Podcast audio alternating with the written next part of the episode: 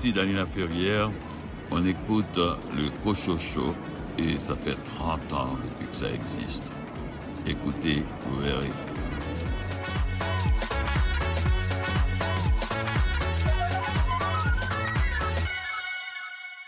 Ici René Cochot, bien heureux de vous savoir à l'écoute de ce rendez-vous littéraire. Au sommaire cette semaine, une entrevue avec Lise Demers, fondatrice des éditions Sémaphore, qui célèbre cette année ses 20 ans. Venise Landry, de quel roman vas-tu nous parler? J'ai choisi le roman Ce n'est pas la première fois que je meurs de Sylvain Lemay, des éditions Somme Toute. Caroline Tellier, quelle est ta sélection? Je vous parle du roman J'étais un héros de Sophie Bienvenue, édité chez Le Cheval Doux. Caroline Loranger, quel thème avez-vous retenu pour le numéro 153 de XYZ de la Revue de la Nouvelle? Ce numéro-ci, ce sera sous le thème du gothique. Richard Mignot, tu nous parles d'un chef-d'œuvre. Je vous parle d'un très grand roman, Les Vertueux de Yasmina Kadra.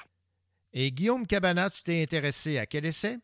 Cette semaine, René, euh, je vous parle du livre On vous trompe du collectif euh, Crypto Québec, en fait, qui a été publié euh, audition très carrée.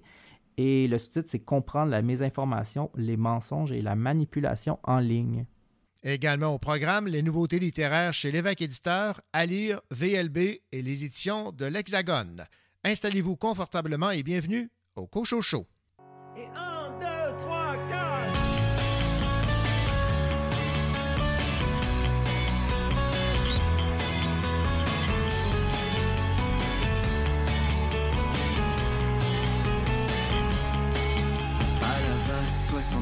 bien avant la jet set. C'était les pieds dans l'eau, les tours en pédalo.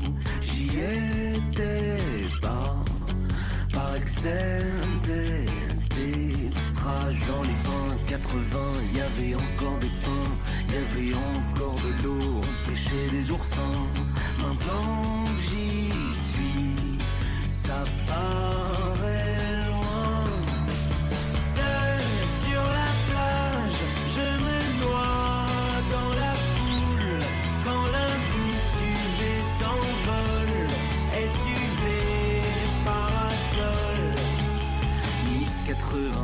Les années se couchaient tard. On écoutait les Smiths en fumant des pétards.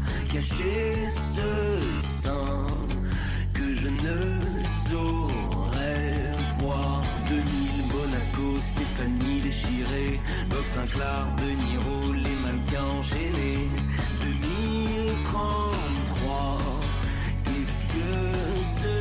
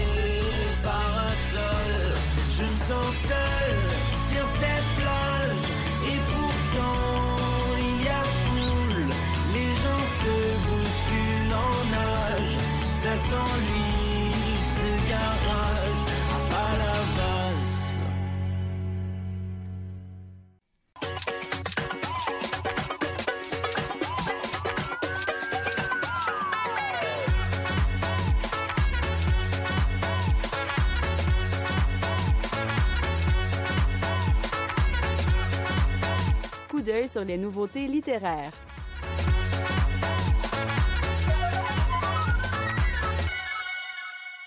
VLB Éditeur publie Le Fils du Trickster de Aidan Robinson, le premier livre d'une trilogie best-seller. Voici Billy Robinson, le coordonnateur à l'édition chez Ville-Marie Littérature. Alors, Le Fils du Trickster, euh, traduit par Marie Franklin, écrit euh, par Eden Robinson, aucun lien de parenté ici. Euh, vraiment une autrice très, très, très populaire dans le Canada anglais. Un roman qui nous a complètement charmés, extrêmement puissant. On rejoue dans plusieurs thèmes ici, bien sûr, la littérature autochtone, mais il y a une petite touche de fantastique. On est dans la pop culture, on parle de dépendance. Alors, c'est l'histoire de Jarrett qui a 16 ans, qui a un solide problème d'alcool, malheureusement, et qui a aussi une blonde non-binaire qui est très poétisée, une mère terrifiante. Euh, il va vivre, en fait, son coming of age. Hein. Il est à l'adolescence, donc il devient adulte, alors c'est un apprentissage. Et tout ça est, dans, bien entendu, là, dans l'univers euh, très particulier que vivent les gens en réserve. Donc, euh, c'est un très, très grand roman. C'est extrêmement bien écrit. La traduction euh, est magnifique là, par Marie Franklin, qui a été finaliste au prix littéraire du gouverneur général deux fois et lauréate en 2021. Vous avez aimé euh, les, thèmes et tout ça, là, un peu de David Goudreau. C'est un grand, grand, grand, grand roman. C'était Billy Robinson, le coordonnateur à l'édition chez Ville-Marie Littérature, qui présentait le roman Le Fils du Trickster.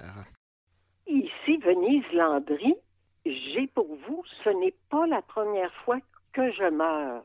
C'est pas vraiment moi, c'est Sylvain Lemay qui va nous en parler dans ce joli livre que je vous recommande aux éditions Somme Toute.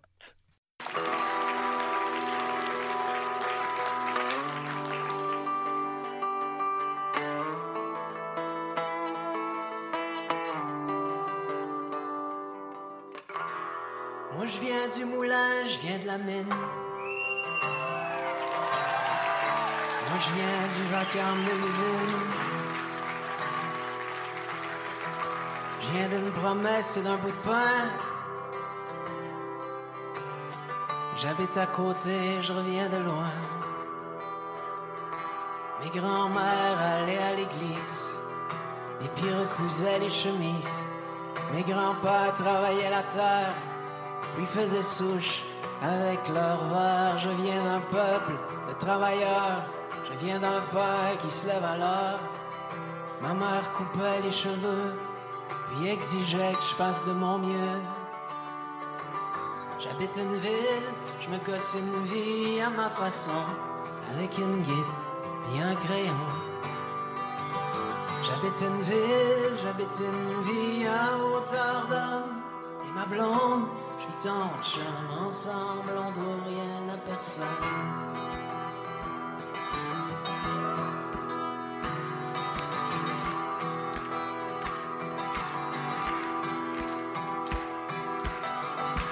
Moi je viens d'un arbre et d'un ruisseau.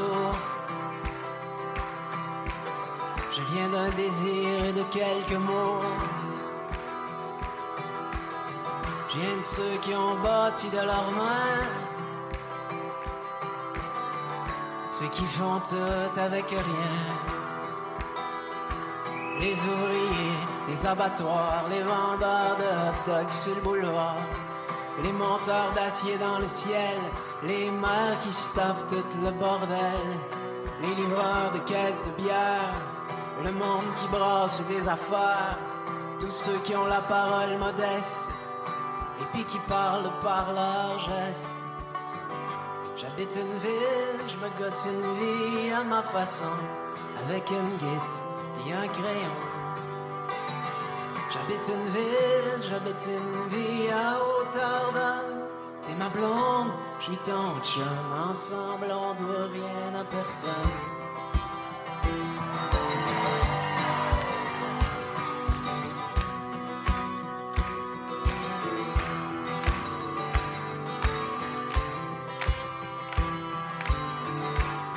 D'un bateau à l'horizon. Je viens d'un chant et d'une chanson. Je viens de ceux qui ont jamais perdu de vue l'attrait du beau grand inconnu.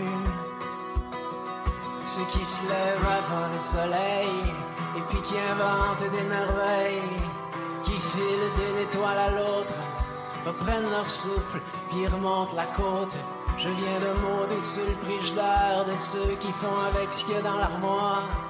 ensemble dans les mauvais jours. Je viens d'une grande histoire d'amour. J'habite une ville, j'habite une vie à hauteur d'homme. T'es ma blonde, je suis ton chum. Ensemble, on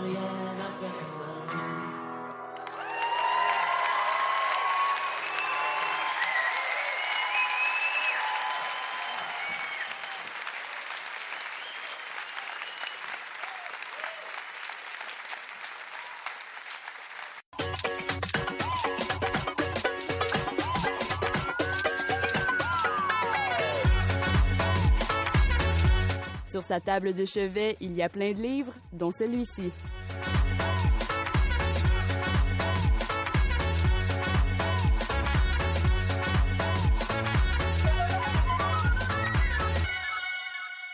Bonjour Venise.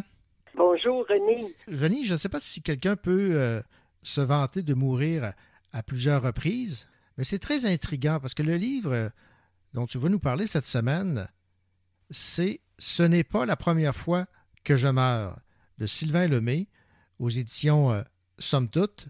Disons que, comme titre, c'est accrocheur. Oui, tu le dis, toi. Écoute, pourtant, je connais un peu euh, Sylvain Lemay pour l'avoir rencontré dans des salons parce qu'il est dans le domaine de la bande dessinée. Oui, absolument. Et comme mon conjoint, euh, pour ceux qui ne savent pas, bon, je suis quand même, euh, j'ai une partie de moi qui est dans le milieu de la bande dessinée. Tout ça pour dire que et- c'est le titre qui m'a frappé avant même son nom, Mhm. parce que le titre, il fait réfléchir. On s'arrête, hein. Ce n'est pas la première fois que je meurs. Aussitôt, j'ai su que ce sont les paroles de son frère à Sylvain Lemay. C'est pas quelque chose d'inventé. Son frère de 17 ans, son aîné. Ce qui en fait toute la particularité du livre. Parce qu'il va entretenir de la vie de son frère, mais bien entendu, comme il était 17 ans plus jeune, on se penche sur l'adolescence, l'enfance de Sylvain Lemay, mais qui est en, entrelacée dans celle de son idole, parce que un frère que tu as 17 ans plus âgé, il personnifie pas l'autorité, c'est ton frère. Mais en même temps, il fait toutes les mêmes choses que les adultes. Alors là, tu le vois comme quelque chose, ça pourrait être accessible pour toi. Je me mets à la tête d'un enfant, là. Il y a un peu de ça. C'est comme si son frère, tu sais, quand on utilise l'expression « Ah, c'est comme un frère, je le connais par cœur, euh, il pourrait euh, faire n'importe quoi pour moi », puis on parle d'affinité souvent. hein, quand on dit que quelqu'un, c'est comme un frère. Et avec son frère aîné, c'est pas le cas parce que c'est- c'est pas copain copain là, c'est euh, c'est la grosse admiration, c'est son idole. Il raconte sa vie, puis la vie de ce jeune homme là euh, est pas évidente. Souvent nos jeunesses sont pas toujours tranquilles. Ben lui c'en est un qui aimait s'amuser beaucoup, qui c'était pas quelqu'un qui restait longtemps aux études, il voulait goûter à la vie, il s'appressait, il s'est marié de bonne heure, euh, il a butiné, même marié. euh, ça reste que pour un jeune homme euh, qui meurt dans la trentaine, il avait déjà beaucoup à dire sur lui. Puis moi, il y a quelque chose qui m'a tellement frappé que je me suis mis un petit collant bleu. C'est dès le départ du livre, il parle de sa mère. C'est un fait assez sensationnel. Je lirai un court euh, paragraphe. Tout ça a commencé en 1953, alors que ma mère, enceinte de son deuxième enfant, était presque rendue à terme. Le médecin qui la suivait, un des frères de mon père, n'a pas voulu retarder son départ en vacances et a donc provoqué l'accouchement. Il dit, je ne sais pas si ces vacances furent merveilleuses, mais lors de l'opération, dans sa précipitation, quelque chose s'est déchiré au niveau du col de l'utérus. L'accouchement a été un succès, mais lors de la grossesse suivante, ma plus jeune sœur est passée par la déchirure après seulement sept mois de gestation. Elle en a réchappé, mais les six fœtus suivants n'ont pas eu cette chance. Aucun n'a dépassé plus de quatre mois dans le ventre de ma mère. Aucun médecin le réalise, alors sa maman, elle fait des fausses couches à répétition. Alors de là l'explication du 17 ans de différence. Parce que Sylvain Lemay a pu naître parce que la déchirure a été découverte et réparée, guérie. Comme on peut voir, on est vraiment dans l'histoire familiale. Je veux dire, j'ai eu l'impression d'entrer un petit peu dans un album qu'on aurait pu faire pour la famille. On va, on mettre au clair tout ce qui est arrivé. Je vais rendre hommage à mon frère. Puis on va lire ça entre nous autres, là, puis ça va nous faire du bien, ça va nous guérir. J'ai trouvé qu'il y avait de ça initialement, mais plus tu as ça fort, plus c'est intense, plus ça ressemble à de la passion, ça. Et moi, je trouve toujours que ça fait des livres qui traversent la peau poreuse de la famille, parce que dans le fond, on retrouve quand même une famille assez serrée. On le sait bien, hein, qu'il y a toutes sortes de petits fils tendus dans la famille, puis euh, on apprend pourquoi celui-là il est bête avec lui, plus gentil avec lui. Ben, on rentre dans ça, puis le père, la mère, il y a un divorce dans ça. On est invité de l'intime. Et aussi, en revenant au titre, ce n'est pas la première fois que je meurs. Je voulais tellement savoir qu'est-ce que voulait dire ce titre ben oui. au juste. Et l'auteur, Sylvain Lemay, il fait au moins quatre suppositions, quatre hypothèses, mais il n'est pas sûr. Son frère est parti avec ce secret-là et c'est pour ça qu'il a donné ce titre-là, parce que pour lui, son frère reste un mystère parce qu'il ne sera jamais certain de ce qu'il voulait dire quand il a prononcé cette phrase-là. OK. C'est encore plus mystérieux. oui, c'est à lire.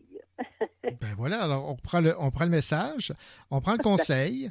Ce n'est pas la première fois que je meurs de Sylvain Lemay aux éditions euh, Somme Toute. Et euh, restons bien vivants, Venise. Oh mon Dieu, oui. De préférence. De, préférence. Merci, Venise.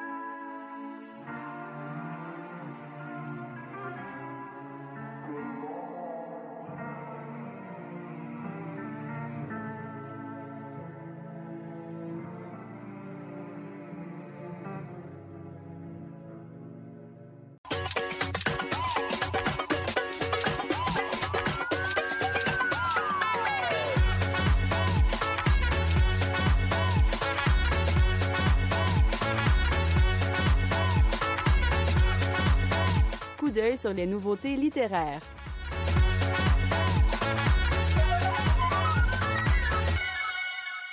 Elisabeth von Arbour signe un recueil de nouvelles de science-fiction qui a pour titre La femme aux semelles de temps. Isolde Bacon, Marc Aurel des éditions À lire, nous en dit plus. Ça va être un recueil de nouvelles de science-fiction qui va regrouper plusieurs textes euh, de l'auteur, certains qui datent d'il y a plusieurs années, mais d'autres qui sont aussi tout récents, qui viennent d'écrire. Il y a même une nouvelle inédite qui est appelée euh, Amour de verre. Moi, je l'ai bien aimé parce que ça se déroule dans un certain pays qui sera, donc on voit le côté un peu futur, où la musique est partout et accompagne tous les moments de la vie. Donc, que ce soit la naissance, le deuil, les récréations scolaires, même les ouvertures de chaque session du Parlement. Donc, vraiment, la musique est partout. Et ça a été une ambiance euh, qui m'a tout de suite plu. Le moi qui aime euh, la musique, euh, j'ai trouvé ça intéressant de voir tout le monde joue de la musique, tout le monde joue d'un instrument également. Et il se passe plein de choses là-dedans. la plume de l'auteur ajoute aussi beaucoup à ses cours d'histoire. Elle a vraiment une capacité de, de mettre de l'humour, de la poésie dans ses textes. Elle s'adresse parfois même au lecteur, ce qui est assez comique, puis elle s'adresse aussi des fois à ses personnages. Donc, c'est toutes des nouvelles très différentes avec de la narration différente, des univers différents, des époques différentes aussi. Donc, on va vraiment ailleurs à chaque nouvelle, disons. Et d'ailleurs, peu importe le moment de la parution originale, elle arrive toute à être d'actualité, ces nouvelles, et toucher des sujets quand même universels comme l'amour, l'amitié, la vieillesse, l'espoir, euh, l'environnement et même la maladie. Donc, euh, voilà, ils sont tous assez perspicaces et vont toucher des choses euh, très humaines aussi. Donc, les réunir, ça permet de saisir euh, tout le talent de conteuse d'Elisabeth von Arbour. Fait ceux qui connaissent pas Elisabeth, ça peut vraiment être un, beau moyen de voir qu'est-ce qu'elle peut faire parce qu'elles sont très diversifiées, les nouvelles, comme j'ai dit un peu plus tôt.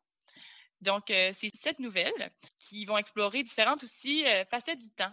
C'est un petit peu ce qui relie aussi les, les nouvelles, c'est que à leur façon, elles vont toucher le temps de manière différente. Les trois dernières nouvelles, ça vaut la peine qu'on s'y prête un peu plus attention, qu'on en parle maintenant, parce que ça offre un regard euh, différent. C'est un regard optimiste sur l'avenir, en fait. Donc, ça fait changement un peu de la SF plus pessimiste auquel on est habitué. On sent dans ces nouvelles-là comme s'il restait un espoir pour que les humains se mettent à prendre les choses en main et améliorent leur sort. Juste avec des petites choses, comme des petits jardins communautaires, des courses des jeunes pour l'espoir, même des villes plus vertes. C'est comme si on gardait un, sur un espoir, euh, sur euh, une petite chance d'améliorer les choses, c'est créer un avenir moins sombre, tout en restant très lucide. Elisabeth von Arbour reste très, euh, très consciente des problèmes qui nous attendent. C'est rien de parfait, juste, voilà, on pourrait peut-être faire mieux. Donc voilà, c'est un peu ces trois dernières nouvelles-là nous montrent ça. Et j'aimerais vous parler aussi d'une nouvelle en particulier qui m'a beaucoup plu, c'est celle qui donne son nom au recueil, La femme au semelle du temps. C'est l'histoire d'une dame qu'on surnomme la vieille au sac à dos. Ce matin-là, elle a un problème avec la semelle de sa sandale droite. Elle a du mal à marcher jusqu'à chez elle avec son sac à dos. Euh, elle finit par perdre sa semelle complètement et se tromper de chemin par-dessus le marché. Mais heureusement, il arrive deux petites filles euh, qui vont la guider vers une femme qui répare les souliers près de chez elle. Donc, elle l'amène dans un rare quartier avec un coin d'arbre, une sorte de petit jardin communautaire qui se trouve au milieu des quelques maisons encore debout. Donc, euh, elle trouve ça joli, ça, ça repose les yeux. Et là, elle va découvrir une femme particulière qui semble euh, venir d'ailleurs et qui va lui raconter une légende fascinante qu'elle n'avait jamais entendue. D'ailleurs, les nouvelles, parfois, vont mélanger contes et nouvelles. C'est comme si la légende pouvait s'intégrer un peu. D'ailleurs, l'auteur considère que les genres peuvent se mélanger. Il n'y a pas nécessairement de frontières étanches dans ces genres-là, ce qui, amène quelque chose de différent. C'est plaisant aussi à lire, euh, ça fait changement. Voilà, la plume de l'auteur, c'est vraiment un des éléments importants que, je tiens à souligner de ce recueil. Et vraiment, on voit son, talent, sa maîtrise de, la langue, ça fait longtemps qu'elle écrit. Et ça nous amène euh, ailleurs. Elle peut jouer avec le temps ou avec les mots facilement. Et certaines nouvelles ont même été écrites dans le cadre d'ateliers d'écriture et d'exercices stylistiques. Donc, comme dans Ailleurs au Japon, cette nouvelle-là, c'est le résultat d'un procédé de collage de mots et de phrases. Donc, euh, elle va vraiment jouer avec le langage dans certaines nouvelles. Puis, on peut aussi se rendre compte que il y a différentes époques de l'auteur dans ce recueil-là, comme je l'ai dit. Puis ça paraît aussi parce qu'elle a même écrit certaines d'entre elles avec le nom Sabine Véro. Elle a même fait sous pseudonyme parce que c'était tellement différent de ce qu'elle écrivait avant. C'était une exploration de d'autres voix.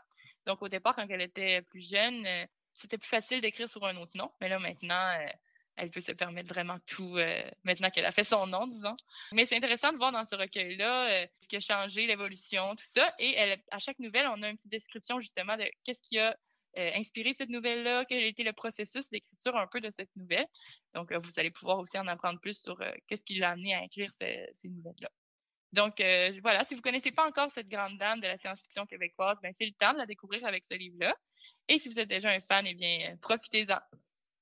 Vous venez d'entendre Iseult Bacon, Marc Aurel des éditions à lire, résumer le recueil de nouvelles de science-fiction de Elisabeth von Arbour intitulé La femme aux semelles de temps.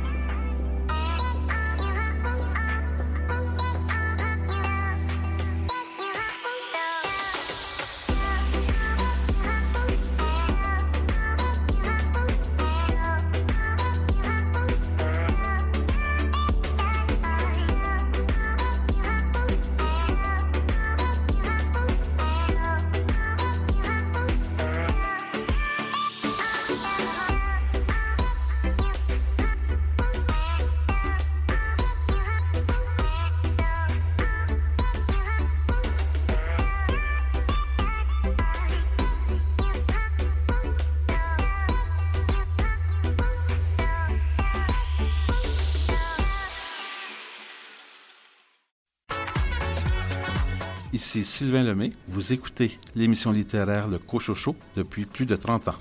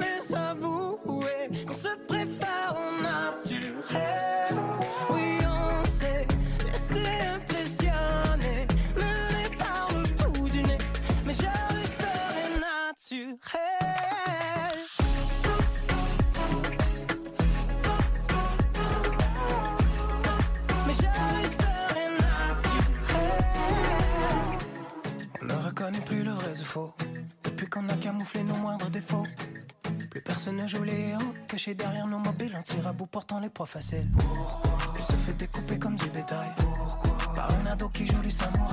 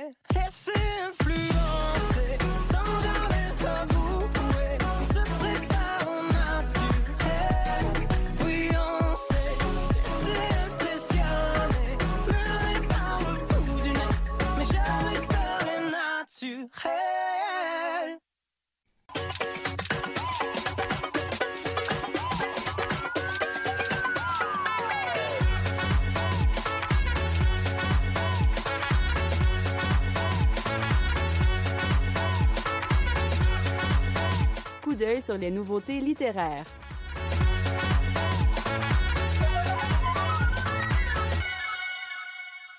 Le nouveau recueil de poésie de Amélie Prévost chez l'Hexagone a pour titre Hostie de pain blanc.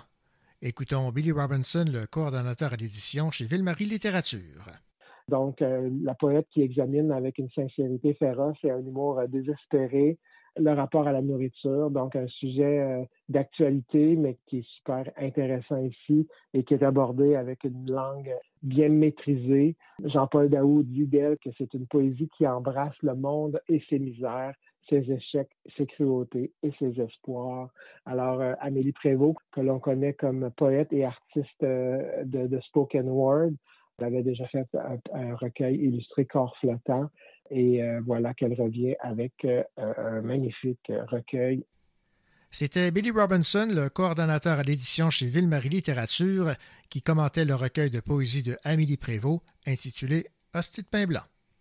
Bonjour, ici Caroline Tellier. Un peu plus tard à l'émission, je vous parle du roman J'étais un héros de Sophie Bienvenue, édité au Cheval Doux.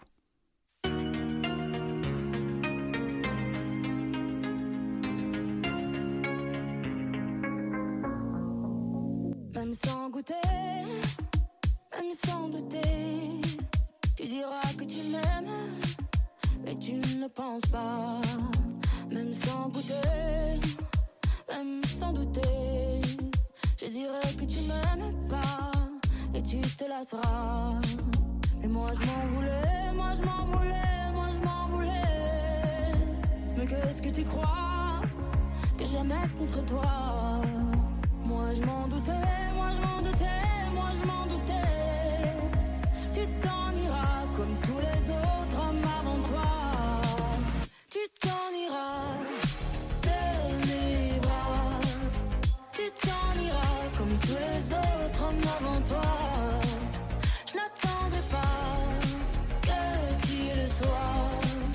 Mais tu grandiras comme tous les autres hommes avant toi. Je me sens brimée, du mal à m'exprimer. Je trouve pas les mots, des fois que j'en dis trop. Autant te dire que je m'attends au pire. Est-ce de ma faute, est-ce de la tienne ou celle des autres?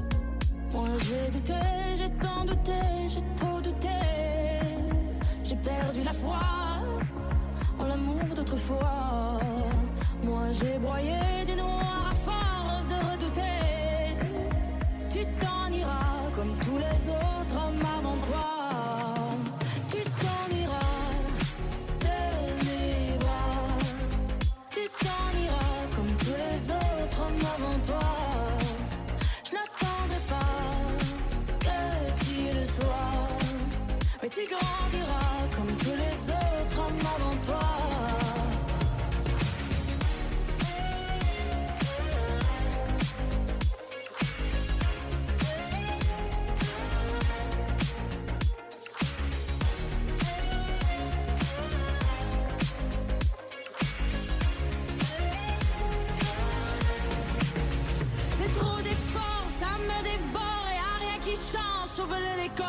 J'ai plus la force de devoir dire au revoir. Tout ça pour toi, tout ça pourquoi Pour me mettre dans tous mes états, n'en fallait pas venir me voir. Tu t'en iras.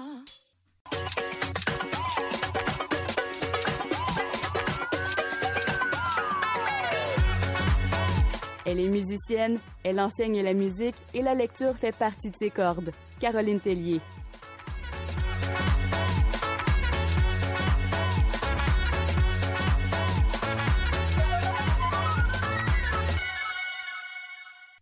Bonjour Caroline. Bonjour René. Caroline, je sais que tu aimes beaucoup la plume, le style de Sophie euh, Bienvenue. Tu as lu plusieurs de ses livres, entre autres euh, Chercher Sam et Au pire, on se mariera. Mais là, le livre dont tu vas nous parler, c'est sa plus récente publication. C'est euh, aux éditions Le Cheval Doux et ça a pour titre J'étais un héros. Oui, René, alors je vous parle de ce roman, un nouveau roman de Sophie Bienvenue. J'ai lu plusieurs de ses romans et cette fois-ci, il me semble que c'est son personnage principal est différent. C'est l'histoire du narrateur, Yvan, un doux, un père, un père aimant.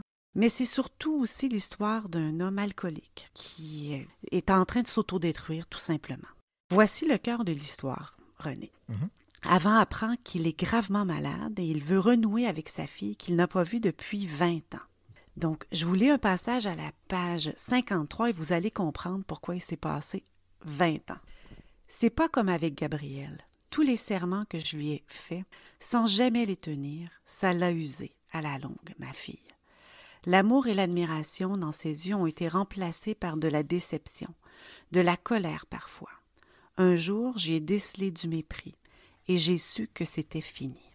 Ben, disons qu'on est situé sur euh, le personnage principal. Alors, mais quels sont les autres personnages là, qu'on retrouve dans, dans ce livre J'étais un héros? Alors, on retrouve plusieurs personnages. On retrouve sa fille Gab, son ex, sa colocataire Mitch. Une femme bien gentille qui a pris du poids avec les années, qu'il dédaigne en quelque sorte. Sa narration alterne entre le présent, le passé et même les souvenirs des souvenirs.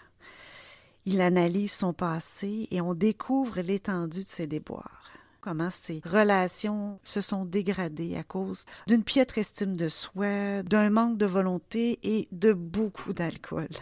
Sophie Bienvenue fait osciller son roman entre deux versions, deux pans de l'histoire d'un Yvan. Donc un Yvan qui va de l'avant et un Yvan qui sombre. Tous les personnages ont des personnalités très typées et tous les personnages voudraient que ce Yvan se prenne en main. Ils essaient tous de le raisonner. Donc, je vais vous lire un passage à la page 86. Et c'est Mitch, le colocataire, qui parle. T'es pas aussi méchant que t'aimerais qu'on le croie. Je saute un peu plus loin. T'aurais pas fait tout ça pour moi. T'aurais pas sauvé le chat. Il est où le gars qui s'est planté devant une police en lui disant Là, c'est assez? Pourquoi il n'est pas capable de se le dire à lui-même? Tu en as pas pour longtemps, Yvan. Si tu recommences à boire, c'est pas une joke, là. Ça va prendre quoi de plus pour que t'arrêtes d'être lâche, que tu te pardonnes? Et euh, en bout de ligne, est-ce qu'on finit par s'attacher à, à Yvan? Oui, on finit par s'attacher à Yvan parce que Yvan, même s'il a tous les défauts de la terre, c'est un homme aimant. C'est un homme qui est fier de sa fille. En fait, le, le seul qu'il aime dans ce roman-là, là, sans compromis, c'est son chat.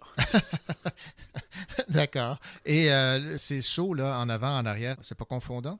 Oui, c'est confondant. Euh, il faut être concentré quand on lit ce roman. Il ne faut pas être trop distrait. D'accord. Ouais, en effet. Je vais juste dire, René, une petite chose avant de terminer. Ouais. Euh, J'ai une chose que j'ai aimée dans ce roman, c'est comment Sophie Bienvenue décrit la ville, la vie de quartier, où vivant. J'ai trouvé que c'était très juste. Et j'ai aussi aimé la narration d'Ivan, qui est tout à fait crédible. Il parle comme un vrai homme de 60-70 ans. Autrement dit, euh, ceux qui, et celles qui aiment la plume de Sophie Bienvenue vont apprécier ce, ce livre J'étais un héros. Oui, tout à fait. Et euh, le choix musical? J'ai choisi, bon, j'ai pas choisi, c'est le livre qui a choisi Life on Mars de David Bowie. Et c'est une chanson que Gabrielle, la fille d'Ivan, et il faut savoir qu'Yvan est un grand mélomane de musique rock, c'est une chanson qu'elle réclamait en boucle quand elle était toute petite. Merci Caroline. Merci René. It's a god awful small affair to the girl with the mousy hair. But her mummy is yelling no, and her daddy has told her to go. But her friend is nowhere to be seen. Now she walks through her sunken dream to the seat with the clearest view and she's hooked to the silver screen. But the film is a sad thing for, for she's lived it ten times or more. She could spit in the eyes of fools Take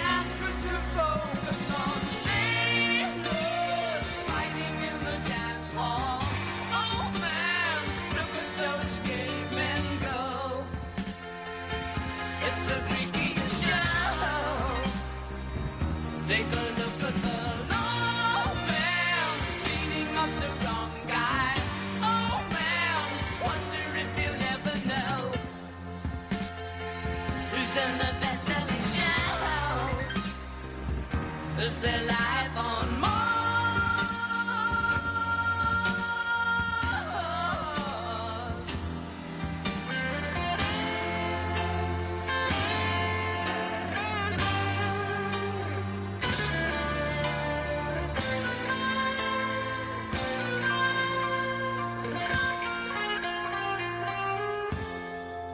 It's on America's tortured brow Mickey Mouse has grown up a cow. Now the workers have struck for fame. Cause Lennon's on sale again. See the mice in their million hordes. From Ibiza to the Norfolk Broads. Rule Britannia is out of bounds. To my mother, my dog, and clowns. But the film is a sad thing more. Cause I wrote it ten times or more. It's about to be writ again.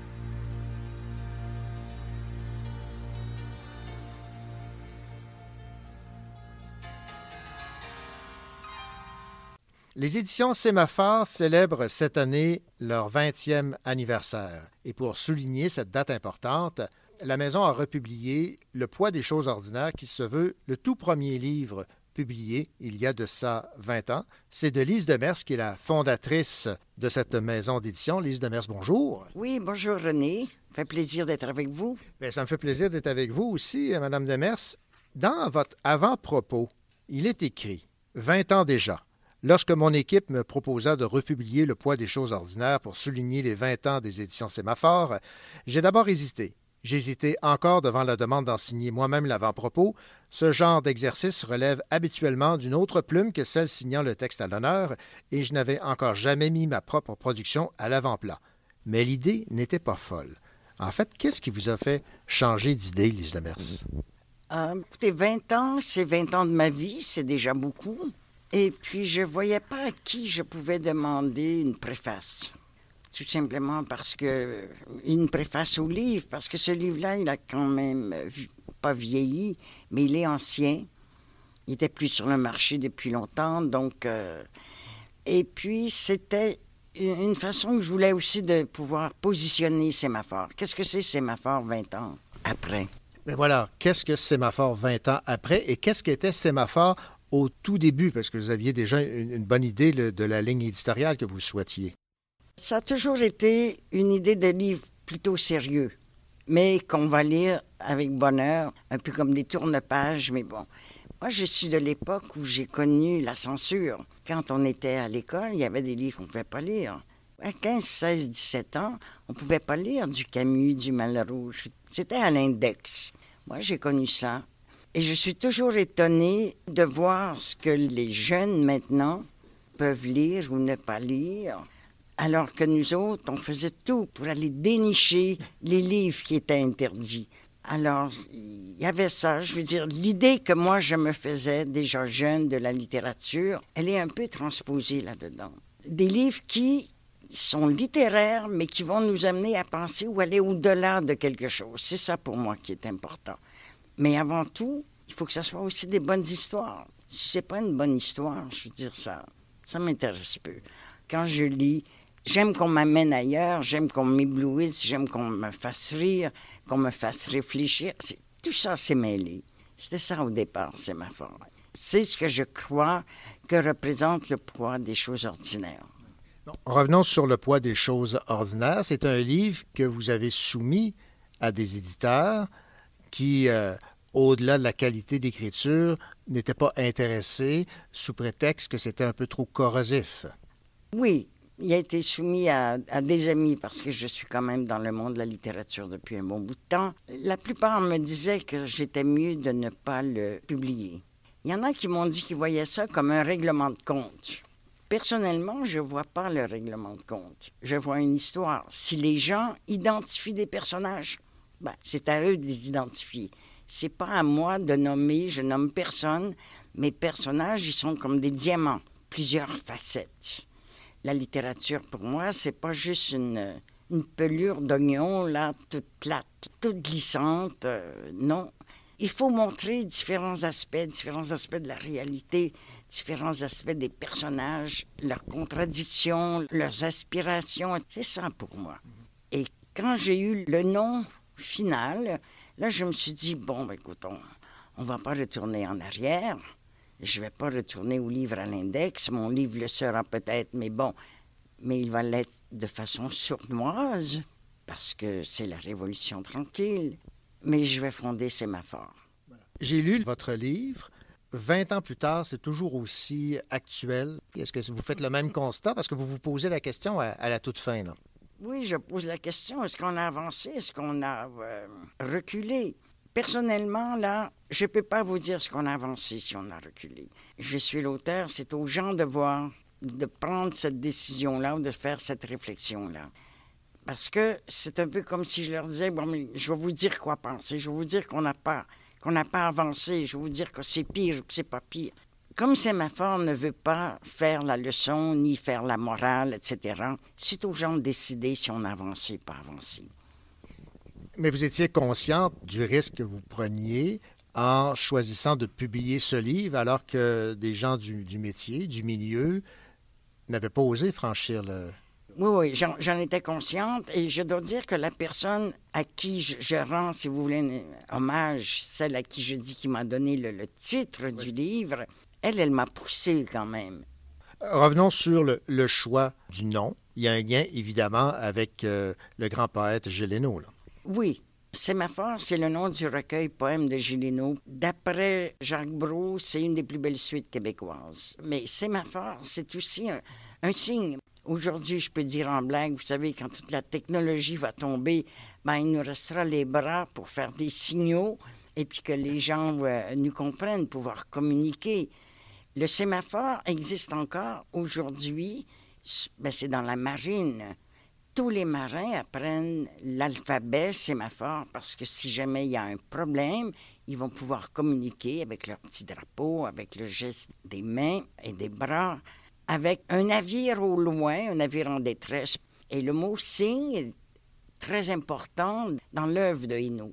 C'est pour ça que je l'ai choisi. Je veux dire, on va faire signe, là, on avance.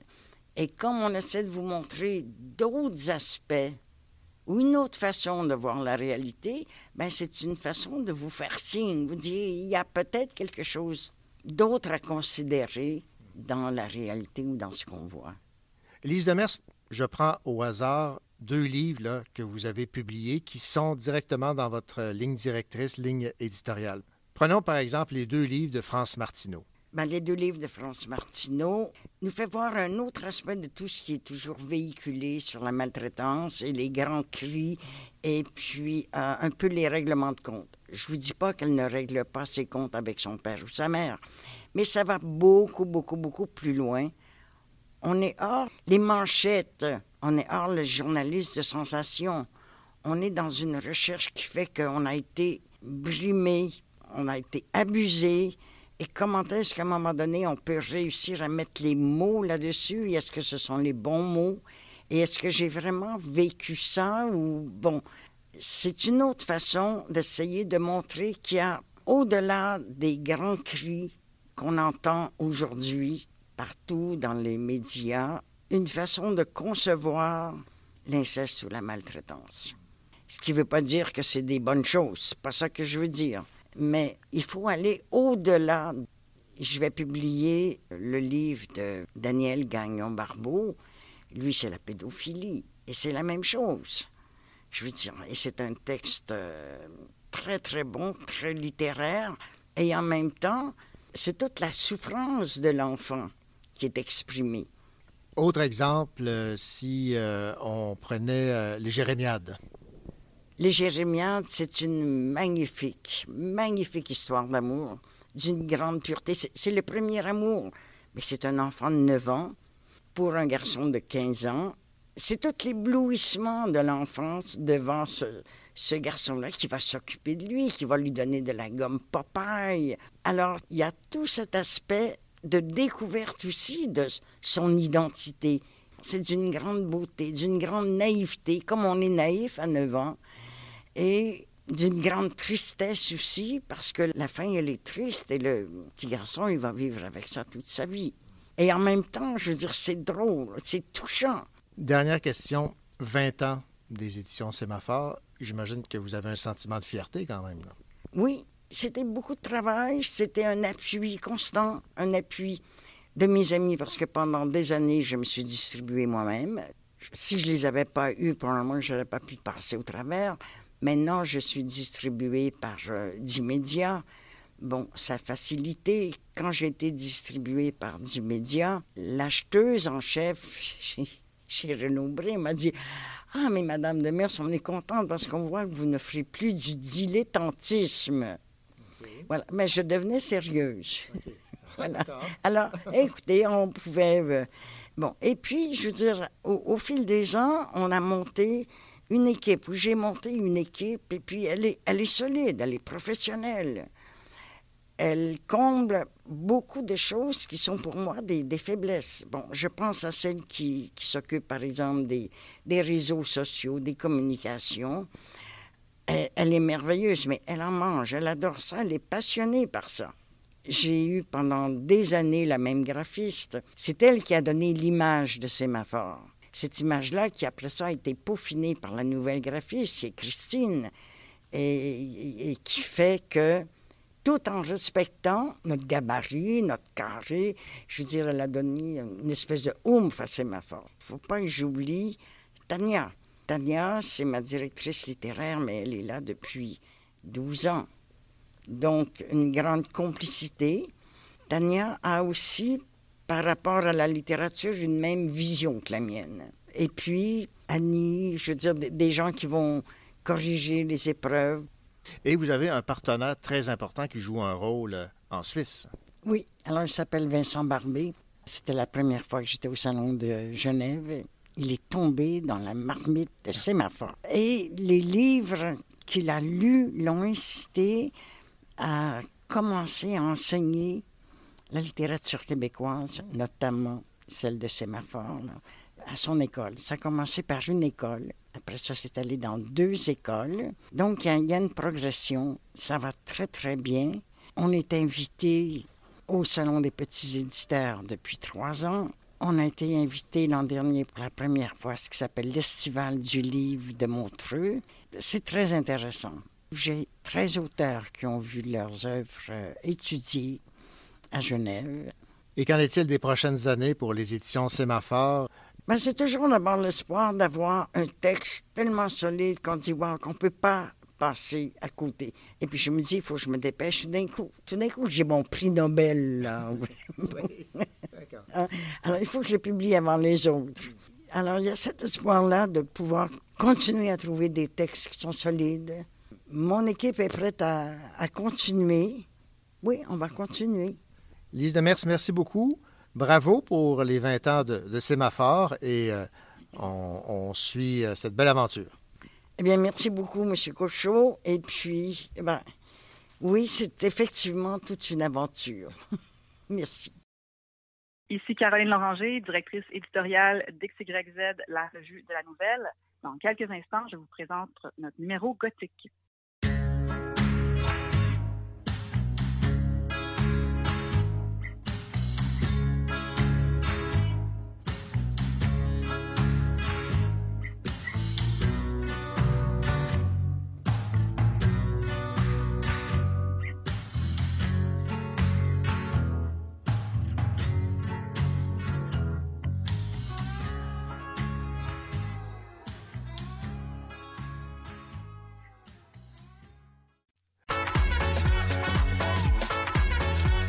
Voici la deuxième heure du Cochocho.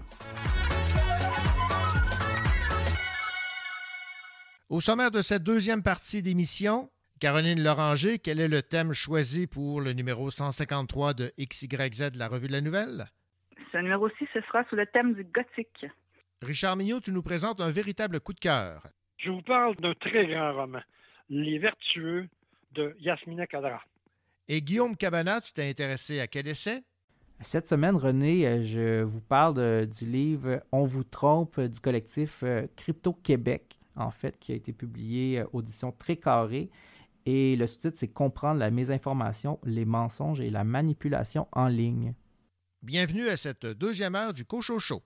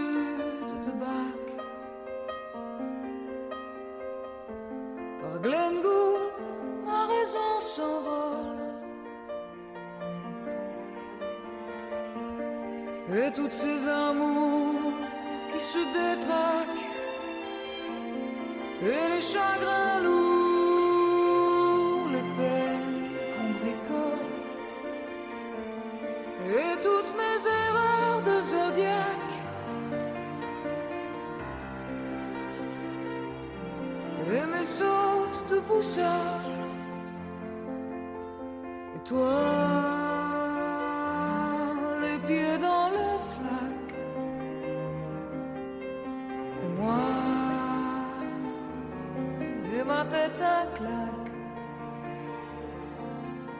J'ai pris les remorqueurs pour des gondoles. Et moi,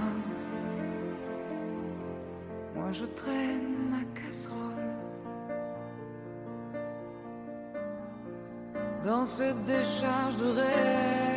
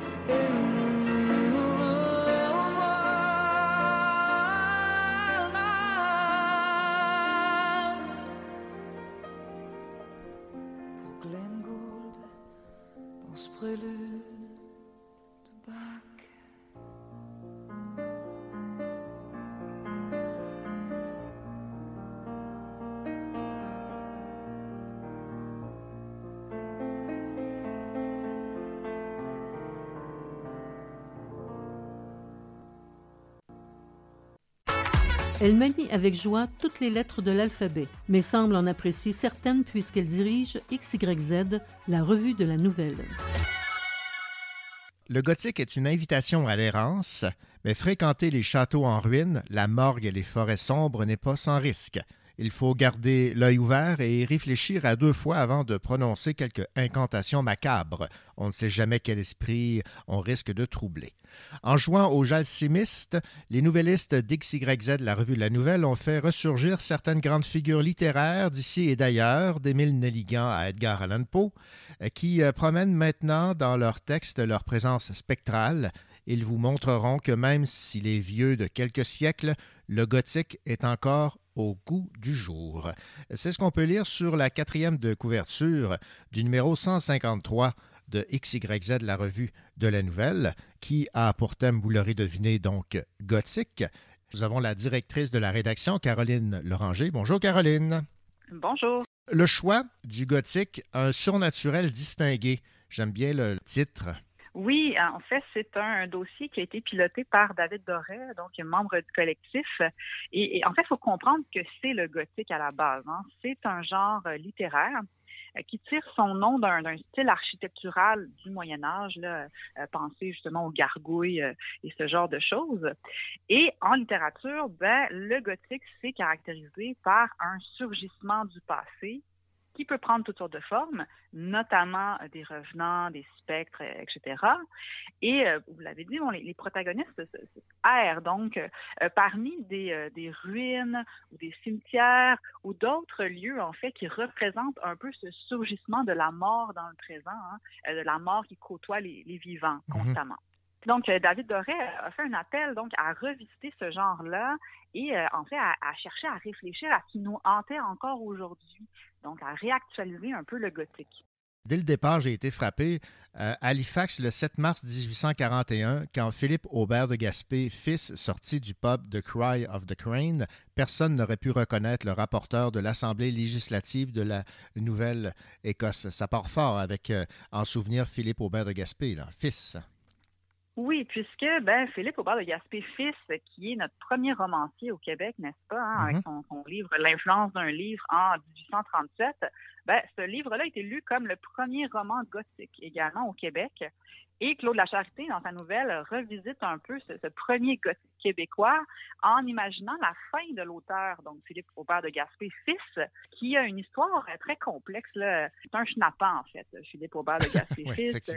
Il va poser une bombe puante à, à l'Assemblée nationale. Il est aux prises avec euh, la justice et euh, il meurt subitement, en fait, à Halifax.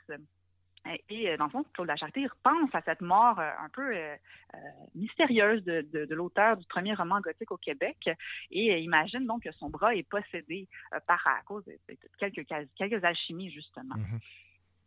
Bon, parlons maintenant de Martine Desjardins, Nuit d'initiation. Ça, c'est pas mal celle qui m'a fait le- le plus sourire euh, des nouvelles qu'on retrouve dans le numéro 153, euh, parce que avant de m'admettre parmi eux, ils exigeaient que je fasse d'abord mes preuves en guise d'initiation.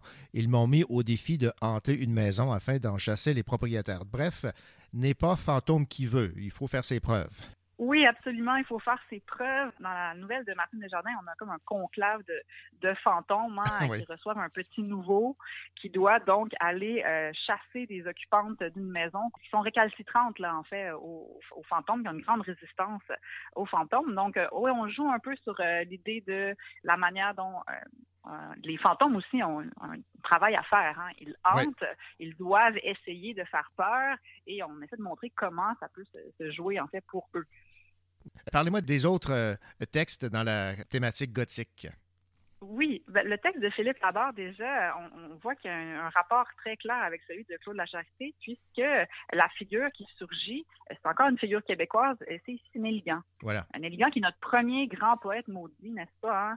Dans la nouvelle de Claude Lacharité, on, on avait un auteur qué- québécois possédé, et là, Émile Néligan, en fait, vient euh, être celui qui possède les autres. Donc, il, il hante euh, clairement le, le corps d'une autre personne. Donc, ça devient déjà très intéressant, en fait. Encore là, un clin d'œil à notre euh, histoire littéraire québécoise. Ouais. Dans le texte de Michel Laure, on a plutôt l'influence européenne, un peu comme dans le texte de Chilin Cadieux aussi. On fait, euh, on convoque d'autres figures euh, qui va de Edgar Allan Poe à Joseph Balsamo. Euh, on imagine donc les errances millénaires, on rapporte des bruits étranges dans la nuit aussi. On, joue donc sur l'espèce de présence spectrale qui traverse le temps et qui traverse l'espace également. Et la, proposition d'Ariane Gélina, euh, finalement, qui, euh, s'appelle Floraison, elle propose un récit qui est féminin et féministe, avec des incantations, avec des rites un peu étranges, et euh, qui réfléchissent à la manière dont les femmes peuvent, se sauver elles-mêmes. Donc, une nouvelle proposition pour le gothique chez Ariane Gélina. Oui, c'était effectivement fort original comme, euh, comme texte. Maintenant, en thème libre, je vous laisse présenter les, euh, les textes de Gabriel Chevarier, Emmanuel Cornu, Antoine Dion Ortega, Chantal Fortier et Yann Amel. Oui, nous avons cinq textes libres, euh, en thème libre euh, dans ce numéro-ci. Donc, euh, et ils répondent assez bien au thème du gothique, quand même si c'est une pure coïncidence. Par exemple, dans le texte de Yann Hamel, il est en quelque sorte l'auteur amené à hanter aussi un lieu qui est la gare Montparnasse, euh, sur ordre de Régine Robin. Donc, on Régine Robin demande à Yann Hamel d'aller hanter ce lieu qu'est la gare Montparnasse, tentative d'épuisement d'un lieu un peu comme euh, dans, dans la littérature française. Chez Gabriel Chevarier, euh, ce sont plutôt les tourments et les humiliations qui sont subis par une personne aux soins intensifs qui sont euh, rapportés. Donc, un, texte très beau, très émouvant sur ces petites humiliations du quotidien. Tandis que pour Emmanuel Cornu, alors là, c'est un texte très intéressant, celui de- d'Emmanuel Cornu, tout, euh, court texte, hein, où on rapporte l'histoire de, Sylvie, qui erre dans la forêt dans l'espoir de se transformer elle-même en arbre. Donc, un texte très poétique aussi sur le rapport à la nature. Puis finalement, nous avons les textes de Chantal Fortier qui parlent d'un récit de souvenirs d'adolescence, dans lequel d'ailleurs euh, on retrouve euh, la présence spectrale d'Hitchcock. hein. donc encore là, un espèce de, lien, ouais. euh, de coïncidence avec notre propre dossier.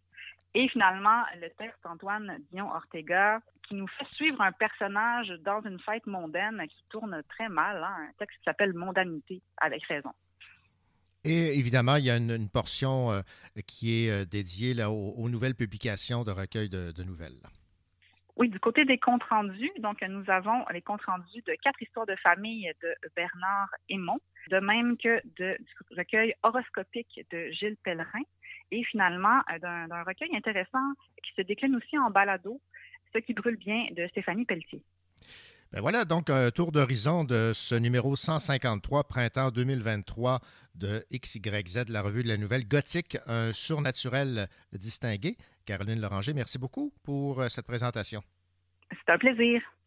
Bonjour, mon nom est Richard Mignot. Aujourd'hui, j'ai le goût de vous parler d'un excellent roman, un roman algérien de l'auteur Yasmina Kadra, au titre assez évocateur de Les Vertueux. À tantôt. Puis je compte parmi ces hommes qui se cachent pour pleurer.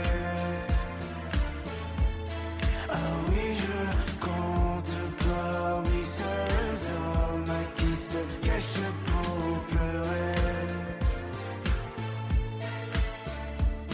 Je pense à toi bien plus qu'il ne faut. Je ne sais pas. Ma mémoire me fait défaut, n'a ce qu'il faut pas.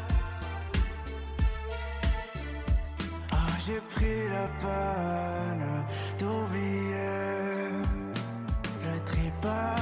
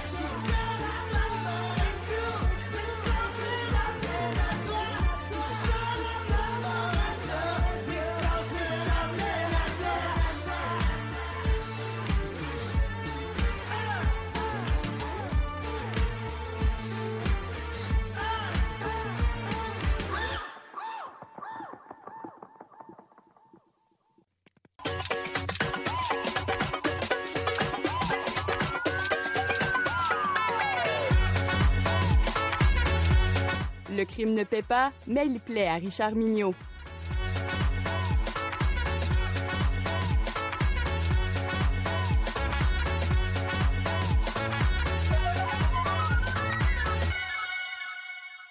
Bonjour Richard. Bonjour Nick. Richard, est-ce que tu te considères quelqu'un de vertueux? je répondais à cette question en la présence de mon avocat. Voilà. Si je pose la question, évidemment, c'est que c'est un lien avec le titre du livre dont tu vas nous parler. C'est Les Vertueux. Et tu me disais, euh, avant qu'on procède à, cette chronique, que c'était le livre de l'année à tes yeux. À mes yeux, c'est le livre de l'année. C'est le roman qui pourrait nous permettre de pouvoir définir qu'est-ce que c'est qu'un très bon roman. En lisant Les Vertueux, on va trouver ça il m'a mis juste qu'une phrase en tête, pas une évaluation ni une critique, juste une émotion, un ressenti, quelque chose qui nous prend au trip, qui nous chamboule. Les vertueux, c'est un grand roman. Hmm. Vous voulez de l'action? Ce roman en est plein. De l'amour, de l'amitié, vous allez être servi. Vous aimez être touché, vivre des émotions, être bouleversé, faites confiance à Yasmina Kadra pour vous émouvoir. Vous désirez rencontrer des personnages crédibles qui vous font vibrer, ouvrez tout de suite les premières pages de ce roman. Vous êtes à la recherche d'une bonne histoire passionnante, courez chez votre libraire. L'histoire avec un grand H vous intéresse? Bienvenue en Algérie du début du 20e siècle. Oui, les vertueux de l'auteur algérien Yasmina Kalra répond à tous les critères d'un excellent roman, d'une histoire fabuleusement bien racontée dans une langue tout en douceur et en nuances. Qui sont les vertueux? Pour le découvrir, il faut suivre la vie de Yassine Cheraga, un jeune adolescent n'ayant jamais sorti de son douar, c'est-à-dire son minuscule petit village algérien. Il est fils de Salam le Manchot. Sous le conseil de l'imam, toute la famille accepte le malheur, parce que, comme dit l'imam, le malheur assumé mène droit au paradis. Ça ressemble un petit peu à ce qu'on disait au Québec euh, au 19e siècle, et même au début du 20e. Puis, à l'automne 1914, un beau jour de septembre, chaud comme le ventre d'un chiot, Yassine est convoqué au grand domaine du seigneur de la région, Gaïd Brahim. On ne refuse rien à celui qui possède tout, même le pauvre petit village de Yassine. Qu'est-ce que le maître peut bien lui vouloir? Gaïd Brahim lui propose, on, on peut peut-être dire impose, de remplacer son fils à la guerre son fils qui a été déclaré inapte au combat. C'est impossible que le fils ne soit pas glorifié pour ses actes de bravoure durant la guerre. Vu l'incapacité du fils du Seigneur, le pauvre Yacine prendra le nom du fils, ira à la guerre, devra se conduire en héros pour que le nom d'Ibrahim soit glorifié comme il se doit. En échange, à son retour, il sera un héros, le caïd le traitera comme son propre fils et il s'engage à prendre soin de sa famille. Impossible de refuser. La menace est claire. Tu acceptes ou je te chasse et toi et tout ton entourage de, de mes terres. Donc, Yacine n'a pas le choix. Il part donc à la guerre avec son nouveau nom, la peur au ventre de ne pas être à la hauteur, mais avec l'espoir d'une vie meilleure pour lui et toute sa famille à son retour ce qui, évidemment, au retour de la guerre, ne se passera pas comme prévu. Les promesses du Seigneur, ce n'est que du vent. Alors commencera un périple éprouvant à la recherche de sa famille. Pour pasticher un peu le titre d'une chanson québécoise, on assiste au voyage d'un Algérien errant.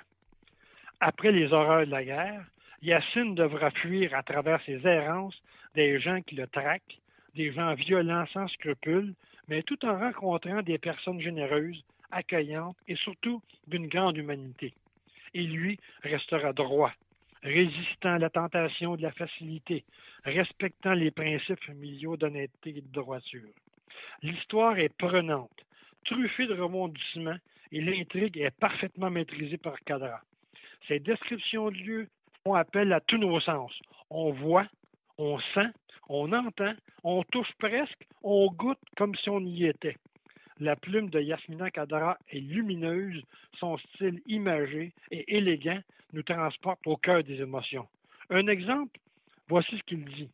Il y a des poètes comme des cierges. Ils brûlent et fondent en larmes pour que la lumière soit. C'est joli, c'est beau. Mhm. C'est du grand cadra. De plus, la narration au jeu nous donne la sensation d'être encore plus proche de son personnage. On s'aperçoit de sa candeur. On découvre avec lui tous les drames qu'il vit. On éprouve ses sensations. On éprouve les descriptions de l'horreur de la guerre au milieu des tranchées. la mort qui frappe soudainement, l'amitié qui se crée dans ses promiscuités étouffantes. Tout cela, on le ressent dans la parole de ce jeune homme lancé dans cet univers de violence. Après l'attentat, les hirondelles de Kaboul, les sirènes de Bagdad, les vertueux confirment encore une fois l'immense talent d'Yasmina Kadra. Laissez-vous séduire par la beauté de la langue de Kadra, qui d'un coup de clavier est capable de nous brosser le portrait d'un homme bon, ballotté par ceux qui ont le pouvoir, au gré de leur avidité et de leur orgueil. En même temps, soyez bouleversés par l'histoire de ces pauvres Algériens qui ont combattu pour la mère patrie, qui ne les considèrent pas comme des fils.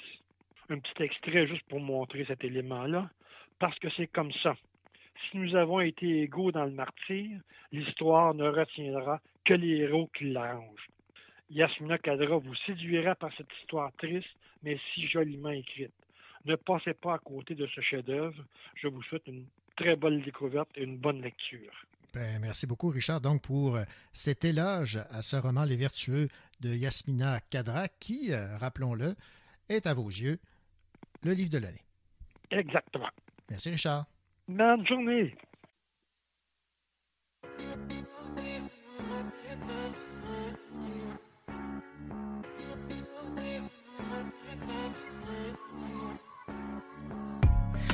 A 50 ans, il a deux enfants. Il couche moins avec sa femme qu'elle avec son amant.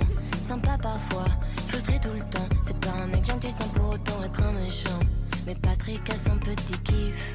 Le soir, il tweet sa haine et ses tripes. Sur ce qu'il veut détester à tout prix. Et dans sa folie, il a écrit. De toute façon, le changement climatique, c'est faux. On peut plus rien dire, on peut plus rien penser. Un jour, vous comprendrez, tout est un complot. C'était mieux va à fond. Quand il quitte la maison, sa vie reprend le pas. Et il se sent con. Tout seul dans son salon, il ne s'en fait pas, il y va à fond. Patrick perd la raison, Patrick réfléchit pas. Patrick touche de fond. Jamais il baisse les armes, jamais il ne laissera tomber. Il est jaloux, il s'acharne, mais il s'est perdu. Patrick a son petit kiff. Le soir, il tweet sa haine et ses tripes. Pour une fois qu'il a de l'attention sur lui. Et dans sa folie, il a écrit Vous êtes tous des moutons de la société. Les femmes sont des menteuses et tout le monde le sait. Mon pays, mes valeurs, c'est plus que c'était. C'était mieux avant. Il veut avoir raison, il ne s'en fait pas, il y va à fond. Quand il quitte la maison, sa vie reprend le pas. Et il se sent con. Tout seul dans son salon, s'en fait pas, il y va à fond. Patrick perd la raison, Patrick réfléchit pas. Patrick touche de fond. Même s'il a du mal à se taire, il est même pas si mauvais dans sa vraie vie. Quand il a tort, y a rien à faire. Ça se trouve, il croit pas lui-même à ses propres conneries. Mais Patrick a son petit kiff. Autant qu'il soit haï, tant qu'on parle encore de lui. Il veut avoir raison, il ne s'en fait pas, il y va à fond. Quand il quitte la maison, sa vie reprend le pas. Et il se sent con.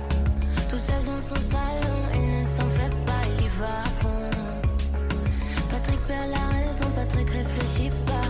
Patrick touche de fond.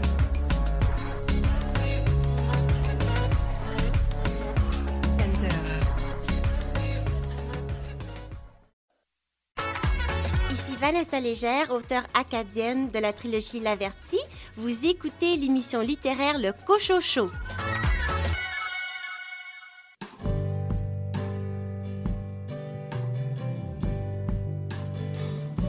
Dans les rues froides, prêtes pour l'hiver qui s'annonce révolutionnaire.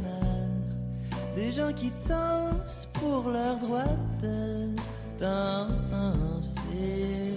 Des mères qui pleurent pendant qu'elles peuvent encore pleurer sans que leurs larmes ne gèlent. Sous le pont vert qui s'illumine, qu'on voit même à travers la bruine, une baleine tellement pressée de vivre qu'elle leur a fait jusqu'à l'enfort et suivre ce fleuve qui ne voulait guère d'elle. Et pour un instant, il nous semblait que toutes nos vies passaient par la tienne. Et tout devient tellement précieux quand il en reste moins à gaspiller. Toutes mes joies, toutes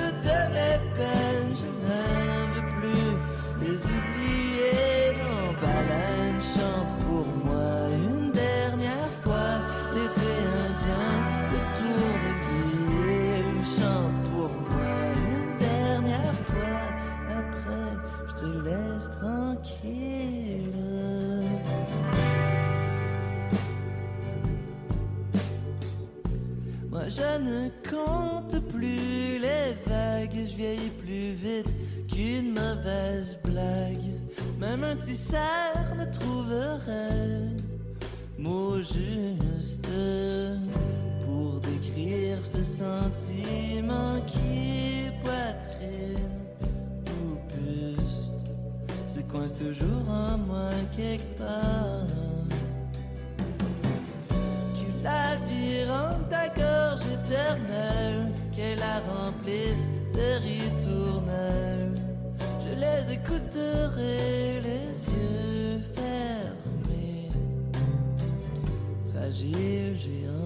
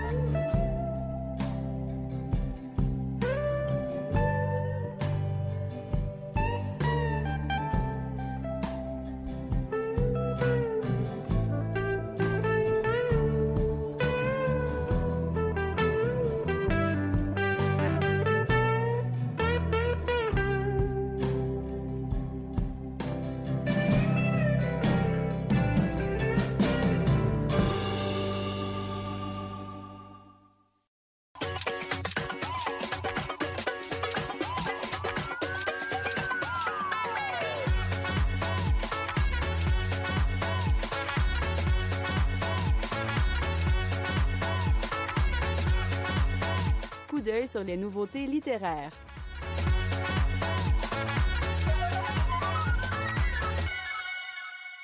L'autrice cherbourgoise Lise Blouin signe un roman qui a pour titre La Promeneuse. Voici Christiane Lay, directrice littéraire chez l'Évêque Éditeur. C'est un grand retour euh, pour Lise qui n'a pas publié depuis euh, au moins une dizaine d'années. La promeneuse, euh, c'est un roman intimiste. C'est l'histoire d'une femme âgée, disons-le, qui se définit essentiellement par l'écriture, qui ne vit que pour l'écriture et qui, pendant euh, trois hivers, en fait, va à Montréal, se loue des appartements et s'installe à Montréal pour finalement s'enfermer avec son ordinateur pour écrire. La promeneuse, pourquoi? Ben parce qu'elle sort, elle se promène en ville et elle est confrontée à toutes sortes d'images, à toutes sortes de, de parfums, de couleurs. Et ce qui est spécial, c'est que quand elle rentre à l'appartement, tout ce qui le nourrit la submerge et elle arrive toujours euh, difficilement à écrire parce qu'au fond, ce qu'elle cherche à dire, à écrire, est presque indicible et très difficile à raconter parce qu'elle cherche une sorte de vérité. Hein. C'est comme une quête d'absolu, mais une quête d'absolu qu'on réussirait à compléter en vivant des choses très anodines au quotidien. Alors, c'est un beau roman très profond.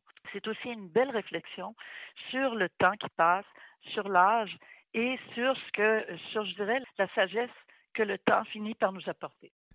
Vous venez d'entendre Christiane Lahaye, directrice littéraire chez l'évêque éditeur, commenter le nouveau roman de Lise Blouin, La promeneuse. Bonjour, mon nom est Guillaume Cabana et dans un instant, je vais vous parler de l'essai On vous trompe du collectif euh, Crypto Québec, en fait, qui a été publié euh, audition très carrée. Et le sous-titre, c'est Comprendre la mésinformation, les mensonges et la manipulation en ligne.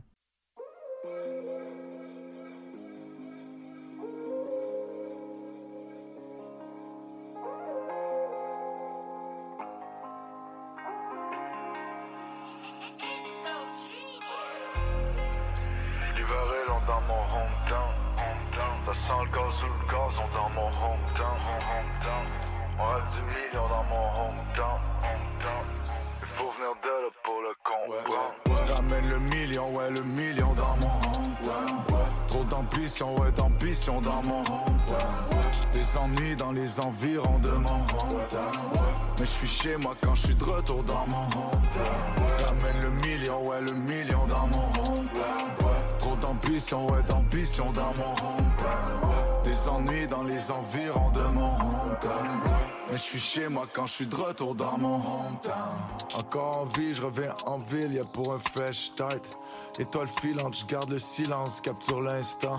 Ces rues scintillantes qu'on sillonne sous les mêmes stars. Au final, nous sommes si à moi si on porte les mêmes scars. Tout compte fait, c'est une histoire de chance. Mon reflet dans une mort de sang. Et ma feuille blanche et noire de sens. L'adolescence adore l'essence. Peut-être dû à la peine qu'on recense. Après l'essentiel, c'est qu'on apprenne de nos pertes de connaissances. Incapable de rester sage. Quand vivre ses rêves, c'est viscéral. Entre MTL et STH. Un visionnaire écrit ses raps. Check mon CV, j'ai l'esprit libre. Donc je suis parti pendant longtemps.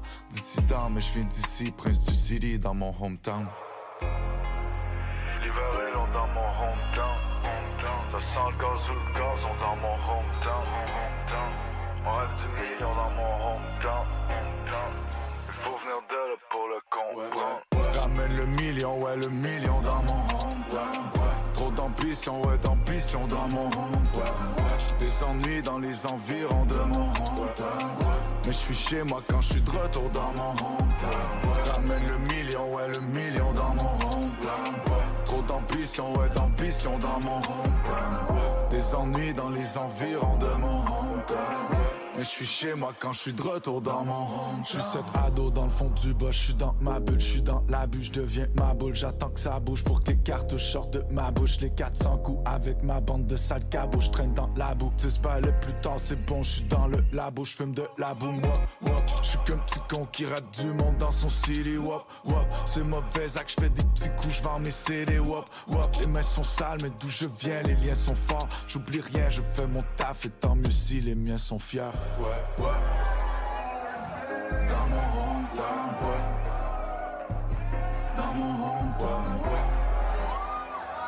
Dans mon hometown, ouais. Dans mon hometown. Ramène le million, ouais, le million dans mon hometown. ouais. Trop d'ambition, ouais, d'ambition dans mon hometown. ouais. Des ennuis dans les environs de mon hometown. ouais. Mais je suis chez moi quand je suis de retour dans mon hometown. ouais.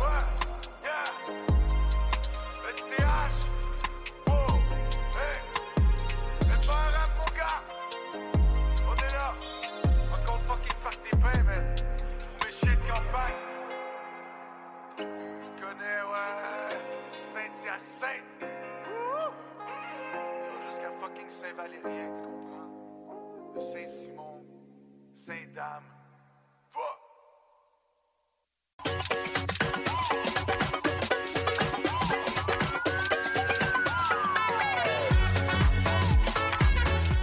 Sa bibliothèque est pleine de livres, mais il n'est jamais rassasié. C'est pourquoi il a ajouté ce livre.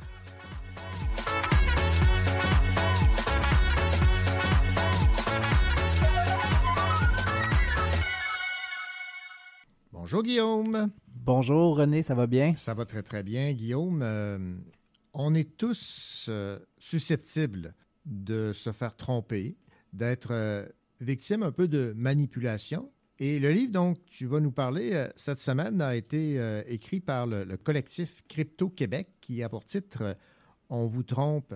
Avec ce titre, c'est marqué Comprendre la mésinformation, les mensonges et la manipulation euh, en ligne. Et euh, en quatrième de couverture, on peut lire Aider son beau-frère tombé dans la marmite conspirationniste à saisir qu'il s'est fait prendre dans les rouages de la tromperie. Et euh, Guillaume, tu me disais que ce livre, tu l'avais trouvé vraiment intéressant de par son approche et de ce qui est véhiculé. Qu'est-ce que j'ai trouvé pertinent, c'est un peu la suite d'un livre qu'ils ont publié en 2018, On vous voit. Et qu'est-ce que j'ai apprécié de ce livre-là, c'est je le vois comme un manuel d'autodéfense, si je peux dire, lié là à, à la vie numérique qu'on a. Alors, euh, en fait, c'est la vie numérique qu'on la possède tous. On, Mhm. l'a- on a soit euh, des, des profils sur les différents réseaux sociaux, euh, on utilise nos courriels, on regarde l'information avec la lunette que les différents médias en ligne nous donnent, ou même sur des chaînes YouTube. On suit aussi euh, les nouvelles en, en continu sur Twitter. Et qu'est-ce que j'ai apprécié de ce livre-là, c'est vraiment la pertinence de, de voir qu'à la période à laquelle elle a été écrite, les deux dernières années, là, avec la pandémie à laquelle qu'on a Mhm. traversé, on a vraiment vécu une vie 2.0 vraiment plus importante. Il y a même eu une accélération pour plusieurs personnes euh, d'être euh, sur les différentes plateformes. Et le livre, en fait, euh, nous montre euh, comment, soit d'une manière, euh, se réconcilier avec les personnes autour de nous, ou même comment aborder certaines thématiques liées à la désinformation, que ce soit les fameuses théories du complot là, que beaucoup de gens, dans les derniers mois ou même dans les dernières années, ont commencé à, se propager et même à diffuser. Alors, le livre aborde différents enjeux, je vous dirais. La première, c'est vraiment l'idée de vie privée l'idée là, que euh, nos informations sont collectées. Et en fait, c'est, je vois beaucoup de livres comme une manière de, un livre de référence, puis une manière de discuter des enjeux. Des fois que, en tant que bon citoyen et bonne citoyenne, euh, des fois on se dit que c'est pas nécessaire de vouloir avoir euh, une bonne démarche en ligne. Et souvent, on, voit dans les, les différents médias là, beaucoup de faits divers par rapport à ça, là, comme des compagnies qui sont éclaboussées parce qu'il y a des rançons pour avoir euh, retrouvé les données de, des, des clients ou même euh, le fameux piratage chez Desjardins qui a eu lieu, là, en Mhm. fait, avec les membres. Ouais. Et autant pour des courriels ou même les gens qui se font euh, usurper leur identité sur les différents réseaux sociaux. Alors, je trouve que pour tout le monde, c'est un livre qui aborde différentes thématiques, que c'est facile de comprendre, étant donné que le but du livre, c'est vraiment de- d'aborder ça de manière claire, systématique, pour en fait se, se conscientiser, avoir une euh, certaine euh, hygiène euh, virtuelle ou 2.0. Et qu'est-ce que j'ai apprécié aussi beaucoup, c'est que la manière que le livre est écrit, c'est il y a autant des faits qui sont relatés, mais il y a aussi beaucoup l'idée de démonter certaines choses. Et pour beaucoup de personnes, je pense que c'est loin de nous un peu la vie, la vie numérique ou la, la puissance que le monde numérique a dans nos vies. Et alors, on, on parle de micro-ciblage, on parle aussi euh, des algorithmes, de l'intelligence artificielle. C'est tous des mots qu'on entend souvent, mais qu'on n'a pas vraiment la chance des fois d'avoir une explication claire, limpide, parce que des fois, on- ça frappe l'imaginaire de dire Ah oui, euh, quelque chose comme ça est arrivé. euh, mais en même temps, les médias, des fois, on ne développe pas plus que le fait. Et dans le livre, en fait, c'est qu'est-ce qu'ils font? C'est ils prennent des exemples et ils les décortiquent pour nous montrer le- l'envers. Et euh, ils prennent aussi des, des moments qu'on a vus là, dans les médias, par exemple euh, l'assaut du Capitole ou même euh, durant la pandémie, beaucoup de personnes, plus aux États-Unis, mais tout ce qui est le mouvement Quanon qui a été relayé soit sur les réseaux sociaux, sur les forums ou dans les médias et même qui a, affecté le monde réel parce qu'il faut se rappeler que, par exemple, dans le, mouvement Quanon, il y a des gens qui travaillaient pour euh, les services de sécurité ou même des policiers lors euh, de la présidence de Donald Trump aux États-Unis qui aborraient sur leurs vêtements ou sur leur, leur veste par balle des écussons qui étaient liés au mouvement conspirationniste américain. Alors, il y a quelque chose qui est très fort dans le livre, c'est cette idée-là que c'est facile aussi de plonger et de se nourrir, euh, nourrir notre esprit avec de la fausse information. Et euh, aussi, c'est une manière de... autant d'en parler, je pense, autour de nous, mais aussi pour soi, d'être capable d'avoir un esprit critique, puis de, de, le réveiller, parce que je pense que beaucoup de gens, puis c'est la vie au quotidien, on, on voit des choses et euh, ça nous permet aussi de se rappeler que, étant donné qu'on est en ligne, que ce soit sur Instagram, euh, même TikTok ou même YouTube, c'est des algorithmes qui nous proposent là, en fait euh, un tunnel euh, qui est propre à notre propre vision. Et ça, en fait, la cage à écho, si on peut dire, elle est Mhm. très forte et c'est ça un peu qui réduit un peu notre vision. Alors, on- notre champ, au lieu d'être de voir l'horizon, on nous propose beaucoup quelque chose qui est fait pour nos préférences, nos goûts, nos désirs inavoués. Et euh, pour beaucoup, ben, je pense que c'est important de nommer que c'est important de voir autre chose, puis aussi de penser que le monde est selon la lunette qu'on voit. Le livre nous rappelle à plusieurs, de, ben, plusieurs manières, mais avec plusieurs exemples clairs, que non, et, qu'il faut en fait développer et même aller dans la discussion avec autrui, avec sa famille, ses amis, son amoureux, son amoureuse, ces questions-là, parce que ça reste que on a une vie réelle, mais on a une vie virtuelle, que beaucoup de gens vont dire que c'est irréel, mais la vie virtuelle, ou les actes qu'on pose en ligne, ou les, les gestes qu'on fait, ont des effets dans le monde réel. Et c'est vraiment ça qui est la pertinence du livre, je pense. C'est le fait que le monde euh, numérique a eu une accélération dans les derniers mois puis dans les dernières années, étant donné qu'on on a vécu le télétravail. Puis la ligne est mince entre la vie privée, la vie de travail, le chez-soi. Tu sais, beaucoup de gens ont commencé à utiliser leur, ordinateur ou leur téléphone de travail pour leur, vie au quotidien. Et euh, moi, je pense que l'équipe a vraiment bien fait dans la rédaction de ce livre-là de vraiment fournir des clés de réponse pour être capable de bien agir, puis être capable aussi d'en parler autant que nos enfants, les adolescents à la maison, parce que ça reste que les rançons en ligne, c'est facile à faire, beaucoup avec le partage de photos, euh, l'idée aussi que tout ce qu'on laisse en ligne laisse des traces et que ces traces-là, ben, certaines personnes malveillantes peuvent les utiliser. Aussi que notre présence en ligne, en fait, fait que on a un autre rapport aussi à l'autre, un autre rapport aussi à soi, et que c'est important aussi de questionner ou même des fois de, comme on dit, là, de, de faire le ménage, de vouloir aussi euh, être capable d'avoir un regard critique sur nos propres actions en ligne, Mhm. étant donné que on n'a pas vraiment euh, de cours ou de, de- de formation. euh, tu sais, en grandissant, on, on reçoit une- Internet, c'est- c'est présent, c'est omniprésent. On utilise toutes des boîtes à courriel, on utilise toutes des messageries en ligne.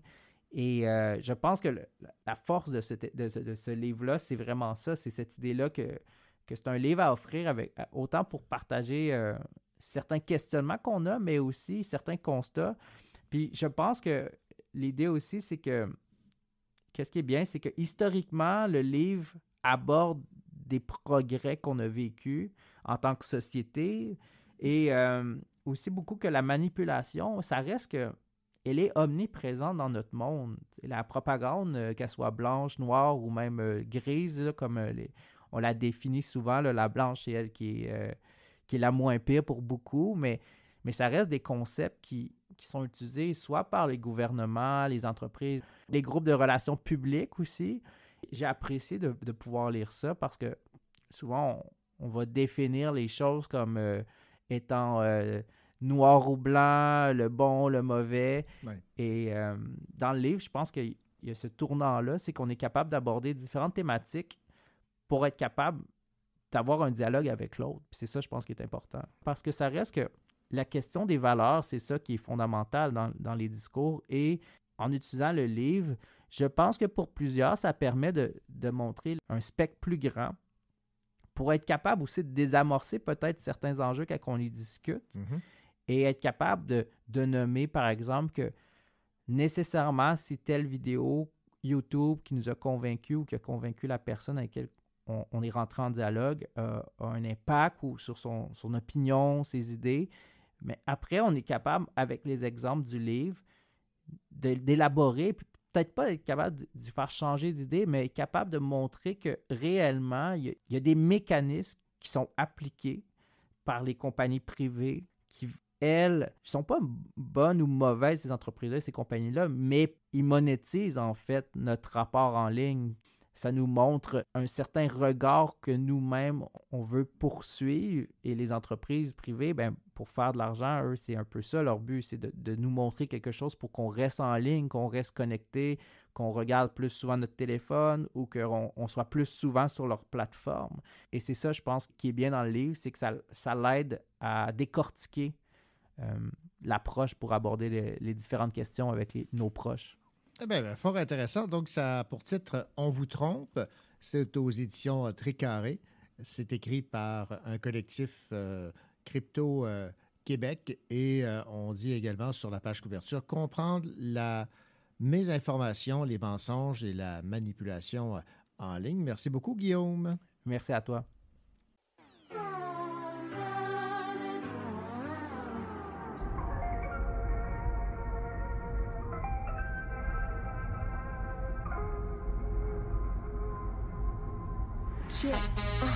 Une dystopie ou un pastiche. Peut-être l'ironie, les ont des guns en plastique. Moi j'ai un mic qui en remplace 10.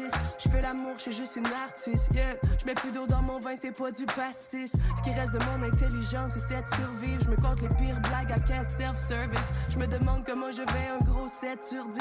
Mis la radio sur mute, béni c'est 7 sourdines. Toucher le fond comme la bouteille que j'ai vidéo. La guerre c'est pas un fucking jeu vidéo. C'est juste un spectacle qui harcèle. Wish que j'avais pas de sel. Je suis sur le market, je magasine un peu d'idéaux. On dirait que ces photos ta vie ta like. Un petit hamster sur le ritalin. Yeah. Ce qu'il faut c'est plus d'empathie, pas des Tesla. L'Amérique vit sa best life, ça brûle puis nous on reste là.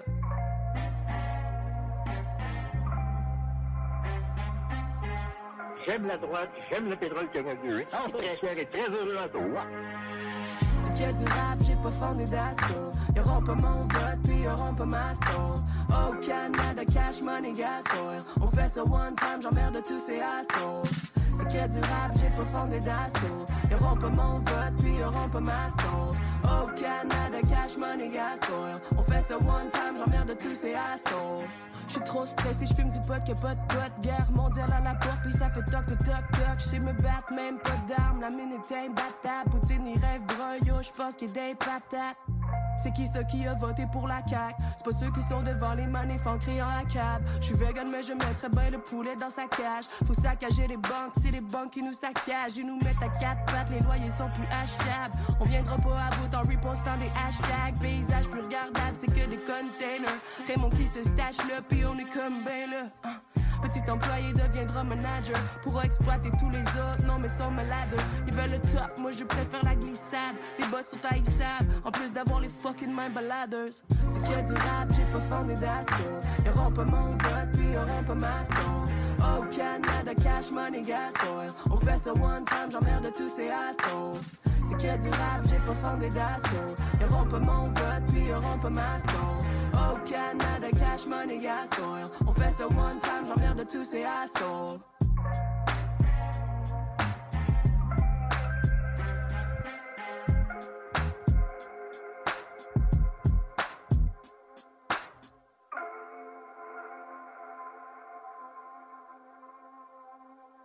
Votre rendez-vous littéraire se termine à l'instant. J'espère que le contenu de l'émission aura su vous inspirer pour vos prochaines lectures. On revient la semaine prochaine pour d'autres entrevues et d'autres chroniques. D'ici là, portez-vous bien, ayez une belle semaine et surtout, ayez de belles lectures.